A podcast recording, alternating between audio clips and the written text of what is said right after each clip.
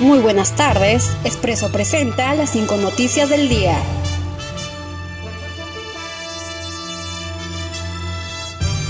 Multarán y detendrán a aquellos que no acaten el toque de queda y movilización total. El titular del Consejo de Ministros, Walter Martos, indicó que continúan en coordinaciones con los ministerios de Defensa e Interior para aplicar medidas de control a los ciudadanos que no acaten el toque de queda de lunes a sábado y el aislamiento social de los domingos. Se están implementando nuevamente las multas que mañana van a salir en el comunicado, mencionó Martos.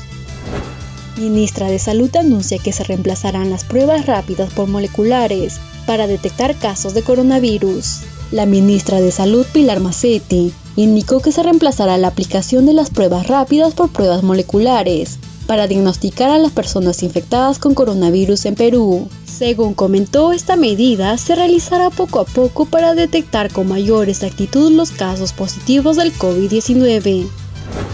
Pilar Macetti indicó que 81 niños fallecieron y 23.000 se infectaron de COVID-19.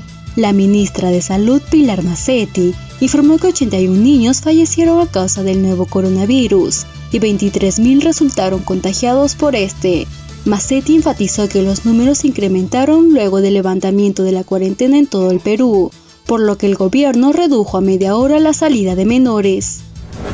Donald Trump anuncia acuerdo de paz histórico entre Israel y los Emiratos Árabes Unidos. El presidente de Estados Unidos, Donald Trump, anunció este jueves un acuerdo de paz entre Israel y los Emiratos Árabes Unidos. La normalización de las relaciones diplomáticas entre ambos países es un enorme avance, tuiteó Trump.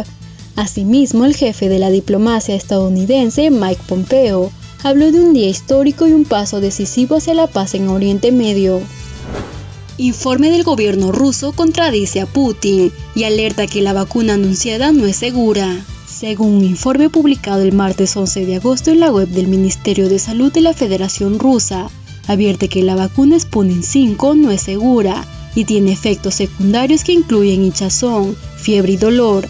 Asimismo, un documento del Instituto Gamaleya de Moscú, donde se desarrolló la vacuna, también advierte sobre efectos secundarios. Estas fueron las cinco noticias para Expreso.